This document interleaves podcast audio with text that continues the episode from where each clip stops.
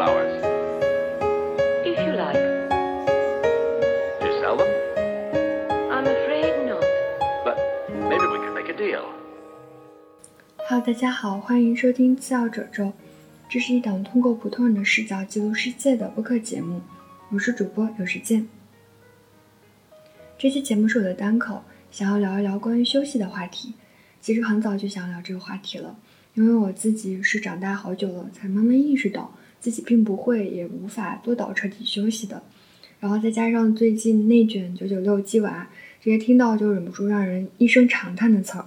在日常生活里是越来越嚣张的出现了，让我觉得很不舒服，更加想要表达自己关于休息的看法。但是这期播客因为各种原因还是拖了很久。等一下会跟大家讲一下整个过程，也是一个很有意思的体验。呃，首先我觉得每个人可能对休息的期待不一样吧。嗯，比如说小长假离开了待了很久的地方，去到一个新的城市游山玩水，或者是窝在家里刷综艺、看电影，或者是跟好朋友出去啊逛街吃好吃的，又或者是跟朋友打游戏、呃喝酒、侃大山等等。我觉得这些都是一种放松的方式吧。比如说一线、北上广这些城市，可能有很多展览，你可以去看；或者小城市的话，去走走熟悉的小巷子，这些都能够让我们感受到放松。所以在我看来，休息它并不是一种形式，而是一种内在的心理的状态吧。我最近感受到非常舒服的休息是，呃，某一天我把冬天的厚衣服彻底的收纳起来了，然后把一堆冬夏天要穿的 T 恤、衬衫翻出来。然后扔进洗衣机里，准备过一下水就上身穿了。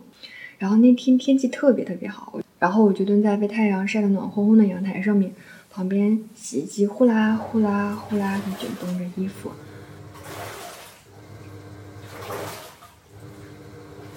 哦，那一瞬间好像听到了大海的声音，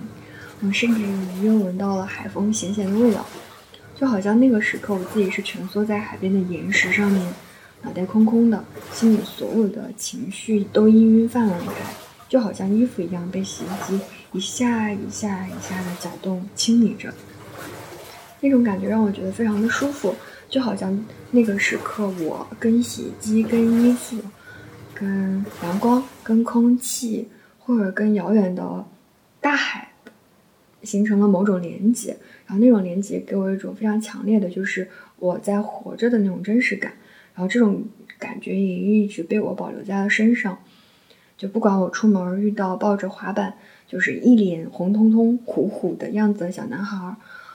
或者是遇到那位穿着绿色荧光鞋的，但是拿着公文包的大爷，或者是遇到被家人打扮着特别娇俏的小姑娘，或者是我坐在出租车上，看着洒水车后面带了一串彩虹，甚至是晚上的时候路过一棵。安静的散发着香气的花束，这些都能够让我感受到我跟他们保持一种连接，这种连接都让我觉得特别的开心跟满足。我有时候也在想，不知道他们能不能注意到，就是刚刚路过他们的那个姑娘心里有一台洗衣机，可以发出海浪哗啦哗啦的声音。嗯，可能是因为这种感受吧，让我觉得现在对于休息的看法。是把它理解成了一种可以暂停的能力，就是一种可以暂停下来恢复我感知力的能力。其实我觉得我们小的时候都是有感知力的，越是笨拙、越是不擅长的部分就越有感知力。我之前也试过闭上眼睛走盲道，真的，你可以试一下，只要你闭上眼睛那一瞬间，你的感知力就回来了，你的听觉和嗅觉就一下子会变得特别灵敏。当然也会伴随着心里无法克制那种恐惧感。即使你知道眼前什么都没有，但是你总觉得就是有很多障碍物。所以我非常建议大家在安全情况下可以试试闭上眼睛走盲道，你会发现你有多不信任你自己的感觉。就是不管脚下的凹凸感给你怎样确定实在的反馈，都不妨碍你会害怕。就除非你真的睁开眼睛看到路。所以我有的时候在想，休息这件事情也是有点相似的。就很多时候我们不能休息，也是我们不相信身体和心情的感受，我们更相信大脑的权衡跟判断。所以有的时候不是因为我累了我要休息了，而是我觉得现在不忙了，我可以休息了。大家细品品这样的话，里面有多么的傲慢，还有跟自己有多远的隔离呀。嗯，我知道我们成年人的世界，就大家轻易是不会停下来休息的，尤其是这场疫情，真的唤醒了我身边很多朋友的生存焦虑啊。加上我们经常刷的社交平台里面会有越来越魔幻的那种幕墙的氛围，给了我们很大的同辈压力，总觉得，哎，再不努力就要被同龄人抛下来了。然后远处呢，就是什么三十五岁职业危机或者生娃养老这些难关等着我们关关去过，这种感觉太奇妙了，就很像是你晚上睡觉前看到手机上设置了一长串的闹钟。就单纯的看着你就会头皮发麻，就会怎么能够轻松的睡着呢？嗯，但是我想说的事情是，不管外界编织了一个怎样的故事吧，其实都比不上我们自己内心对自己的 push，或者说是那个最近比较火的词儿叫什么内在的资本主义化吧。就是当我们认同了外部的这些观念之后，就会形成一个更加适配自己内在的一种苛刻的影响。啊，因为是我们自己来鞭策自己嘛，所以你完全可以做到二十四小时无休止的鞭策自己。啊，有了进步，那就要更进步，然后今天更好，明天更更好，这样这种鞭策会伪装成一种所谓的上进心或者危机感，然后甚至带着一点点隐隐的优越感吧。总之就是迫使着你去榨干时间，会给你一种哎呀来不及了的紧张感。我有的时候会发现自己晚上死活都不肯睡觉。就总觉得好像我睡了，这天就过去了，所以宁肯玩手机玩到半夜也不愿意睡。然后因为你不愿意睡，然后你就睡不着，然后你睡不着，你就更焦虑，焦虑就是睡不着，这就是一个恶性循环。然后说到这儿的时候，我不知道你能不能感受到一种非常令人烦闷的和紧绷的感觉，就很不舒服，很压抑，很想叹息。就是其实我本来说要不要多描述一点自己无法休息的状态，希望能获得共鸣。嗯，这会儿我一点都不想说，因为太难受了。我在想，我们 每个人难道还不够熟悉那样的状态吗？但是从客观层面来说，我们每个人其实是有休息的时间的。就即使九九六、零零七，即使你是做非常不规律的运营或者销售，也是有下班时间的。但是我发现，即使我们的肉体离开了办公室，好像灵魂还是没有去下班打卡，就是我们。没有办法真的做到心无挂碍。我很长一段时间状态就是这样，就是下班也会想工作的事儿嘛。有的时候你看到手机微信或者企业微信弹出来一个新消息，心里就会咯噔一下。最恐怖的事情，我有的时候洗完澡还会立刻看一下手机有没有什么突发事件，反正就是有根弦一直在绷着，也不知道是啥。然后很奇妙的事情是，工作日这样也就算了。然后那时候吧，最大奔头就是周末。可是，一到了周末，也并没有让自己放松一下，而是带着电脑去咖啡馆加班。搞笑的事情就是，你会在咖啡馆遇到一群同样在加班学习的社畜，还有几桌也在加班谈生意的老板们，就没有人能够幸免，就没有人真的让我感受到他是真正的在享受咖啡或者周围的环境。然后。呃，更吊诡的事情是，那段时间尽管我很忙碌，看起来很充实，但是一直会感受到一种枯竭感跟耗竭感。哎，那种感觉就特别像是用了很久的手机，只要你没插着电源或者你没在学习，这个电量就会非常快的掉完，然后变得续航能力越来越差，就让我常常在路边走着走着就会停下来，蹲在马路牙子上发呆。现在回想起来，就非常像笼中困兽一样。那个时候总是把很多事情归因为自己的无能啊、不够努力啊、废物啊，这种归因就使得人更加不敢休息了。但我从来没有想过，可能是因为我太努力了，或者事情真的太多了，压力太大了，才会有这种无力感。然后这也是我想到休息这个话题里面最令我感到难过的部分，就是不会休息的人，也常常是那些没有意识到自己需要休息的人。嗯，其实怎么说呢，就是。饿了要吃饭，困了要睡觉，累了要休息，这些本来是自然而然的事情。但是，嗯，我在接下来的描述中却不得不用到“允许”这个词儿，就是我们允许自己休息，允许自己停下来歇歇脚，允许自己不看向那个拥挤紧绷的赛道，允许自己坦然的照顾自己。虽然我知道能够做到允许自己这样做，真的是一件非常了不起的事情了。但是我想说的事情是，这样的事儿怎么就成了一个需要允许的事儿呢？就是我们心无挂碍的去看会儿书，或者做一顿有烟火气儿的饭，晚饭之后安心的出门散散步，我们可能会被路边盛开的花的香气勾住鼻子，或者是我们会听到草丛里面的虫鸣一阵高音一阵低音，甚至我们能够感受到早上的风和晚上的风是不一样的。早上的风刚碰到皮肤的时候是凉的，但是过一阵儿会带着一股暖意。但是晚上的风先是带着白天的余热，而后才能跟上夜晚的那个凉意。这个区别就很像夹心巧克力的皮儿跟芯儿，早上跟晚上是颠了倒个的。然后我觉得这些部分去觉察或者是去发生连接，本来是不需要花费什么力气的事儿，也不需要花费钱，更不需要。征得谁的豁免和允许？但是后来我发现，嗯，休息真的是一件很难的事儿。真正有这样一个非常明显的认识，也是我之前经历了裸辞那段时间吧。按理说我是拥有了大把大把的时间可以好好休息、好好放松了，但我当时一直都会有一种进入不了休息状态的感觉。如果说我们把休息想象成一片非常美丽、安静的湖水。那我当时的状态应该就是滴水不漏的泡沫，就是非常固执的漂浮在水面，不管你怎么往里面按，都是没有办法浸透的，你也感受不到那个湖水给你带来的平静感。所以我以前觉得无所事事或者是混吃等死是件特别让人瞧不起的事儿，然后结果发现，哎，我居然做不到，就好像我自己成了一个机器，就是我以为我可以控制我自己啊。但是我其实真的只能够让它启动或者加速，而不是让它有弹性的、缓慢的降下来或者停下来。就是我没有这个能力，这点就让我觉得非常的警惕了。所以我觉得，如果你有类似的情况，就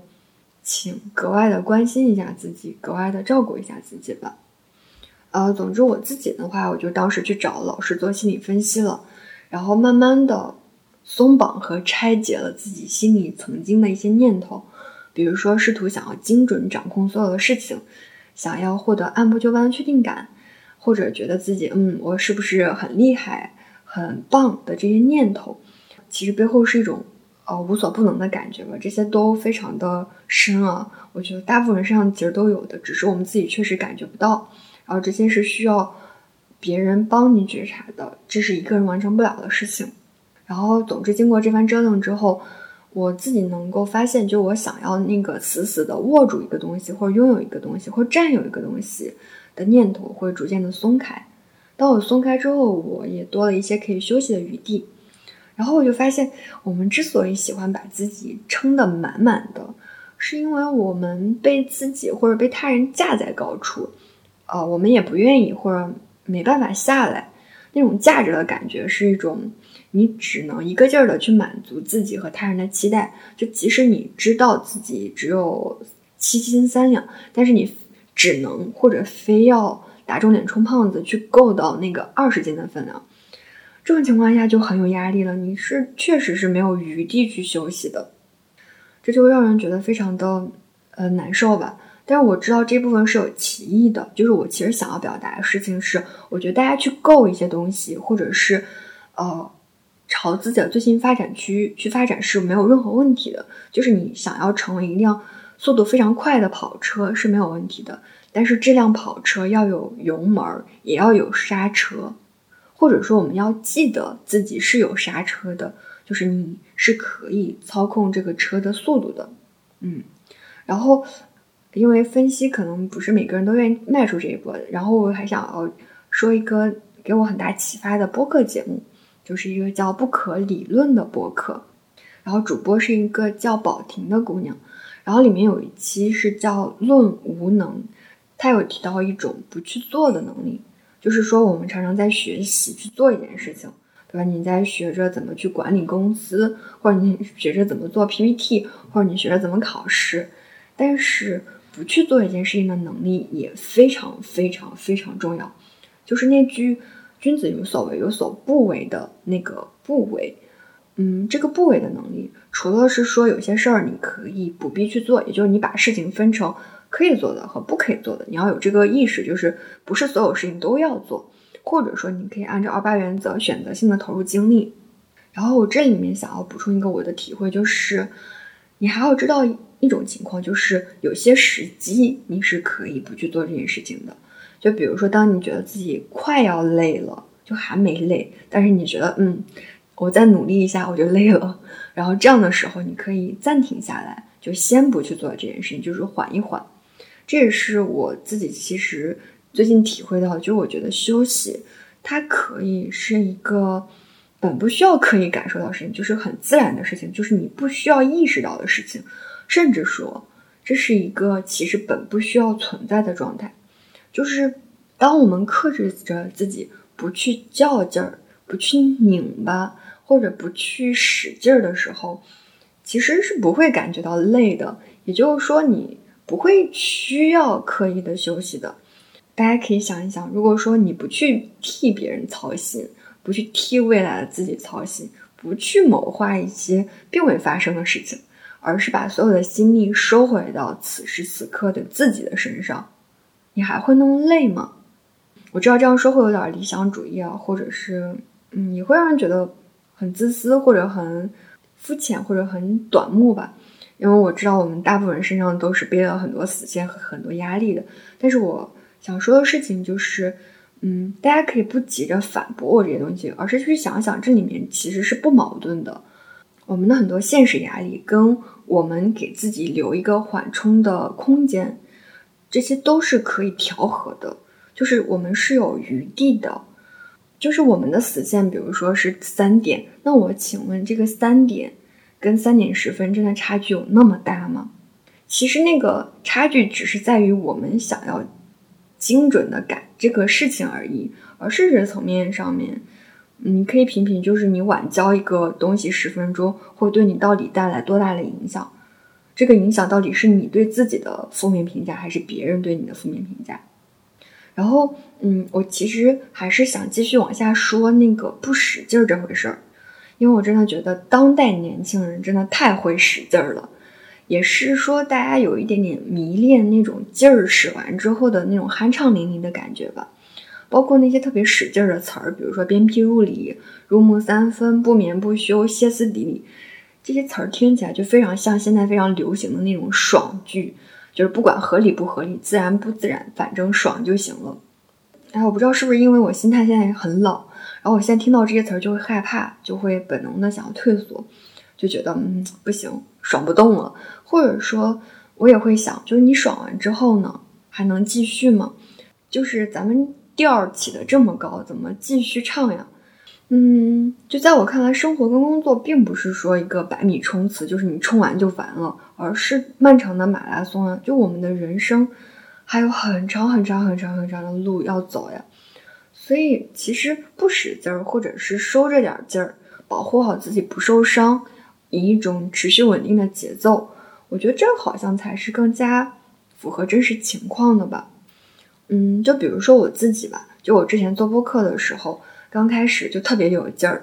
然后就很想要周更，然后尤其是有段时间小宇宙不是推出来了那个我的第零期博客，哎呦，我几乎能做到日更，那个劲儿就特别特别足，然后我觉得哇，好有成就感呀。然后我甚至在年初的时候在朋友圈立 flag，说七号褶皱这个播客要周更，我要今年的订阅量破一千等等。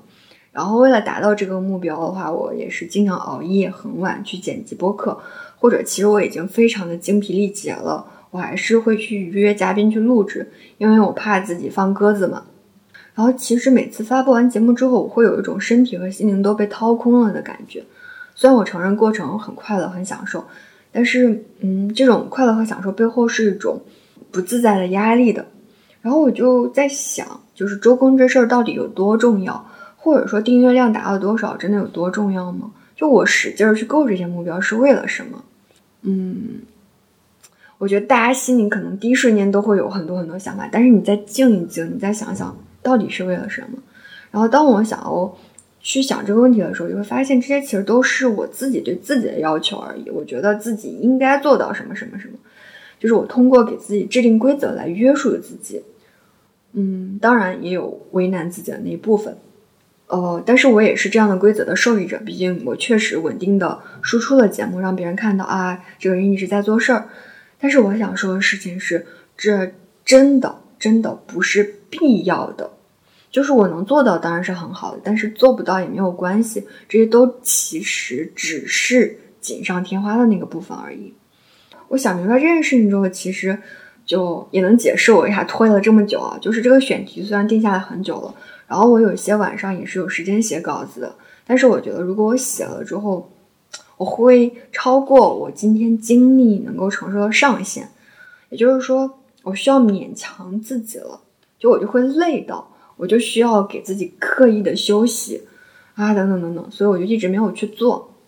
然后其实不只是做播客，我工作其实也是这样。然后我现在是一种线上写作状态，就是在物理空间上面自由度会比较高一点。但是我想说的事情是，嗯，我的工作量真的不比大家坐班的少，而且加上我自己业余爱好也很多，所以我真的真的真的一点都没有闲着，我几乎每天的时间都是满满的。呃，但是我自己真实的体验就是，当我在试图弱化所谓工作跟休息的边界的时候。啊，这种弱化我需要补充一下，就是它并不意味着生活被工作吞噬了，或者我的工作效率下降了，而是一种更加灵活、更有弹性的平衡。怎么说呢？就是我不需要现在刻意告诉自己，OK，时间到了，你要开始工作了，或者是 OK，时间到了，你要休息了。我不是需要那个就是鲜艳的那个时间节点来告诉自己我要做什么事儿，而是。我可以去顺从我自己心里那片大海的潮汐变化，就比如说，如果我工作一阵，我觉得效率在下降了，我就会随手翻一下手头的闲书看一小会儿，或者是我去搞杯咖啡喝。如果说我晚上吃完饭洗完澡，我也会继续工作。也就是说，我并不是非要等自己的电量快要用完了再充电，也不是需要我已经充满电了还继续充。就是我尽量会顺从自己，让自己处于一种不累和不消耗的舒服状态里面。然后其实这种状态，我回想了一下，就在我之前的工作里面也是可以实现的，但是我当时没有做到。很大一部分原因是因为我太害怕了，我太害怕自己的生活边界被吞噬掉了，所以我就在努力的去切割生活和工作。我想要做到丁是丁，卯是卯，如果我没有切割干净，我就会苛责自己。可是怎么可能呢？就是生活跟工作都是我们无法控制的事情，我们怎么可能做到真正的切割呢？就是上班累了摸鱼一会儿也很正常呀。然后如果下班你收到紧急消息，那你就第一时间回复呀，这也很自然呀。其实真正耗人的部分是你在纠结要不要加班和犹豫能不能摸鱼，这个纠结的部分其实比事情本身更消耗人。嗯，所以我现在的体验是，我觉得边界这件事情，当然你可以通过就是上下班的时间节点给自己一个强暗示，然后通过这种方式来建立，我觉得也是 OK 的。然后其实还是有另外一种可能性，就是我们让自己变得有弹性和灵活一点，就是上班累了摸鱼，下班无聊可以提前赶赶进度，这些都没有什么，不要因此觉得自己亏欠老板，或者觉得老板剥削自己。我想说的事情其实没有真正的休息和工作的分界线，就我们不要试图精准的去控制自己。真实的情况，大家想想，难道真的是你说 “OK，我现在要休息了”，你就真的能够立刻马上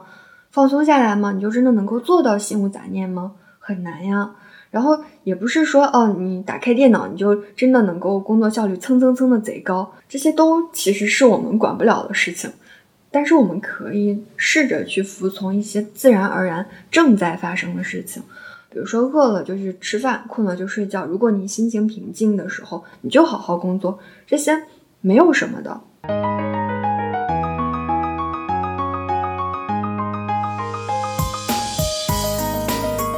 然后最后最后，我其实想要传递的那个观念是这样子，就是我觉得我们每个人都是一杯。水，我们终将倒进大海里。你可以选择把自己装在一个瓶子里拧紧，然后扔到大海里，这样你可以非常明确的看到自己的形状、清澈度等等等等。但是你也可以直接把这杯水倒进大海里，你可以随着洋流去向任何一个地方。虽然你没有办法证明给别人看看我是这杯水，看我是这个样子，但是你自己是知道这杯水一直都在的，它跟大海在一起，但他也并没有因此失去自己。好啦，那这期节目就到这里了，谢谢你的收听，也欢迎评论区留言表达你的想法。那我们下期再见，拜拜。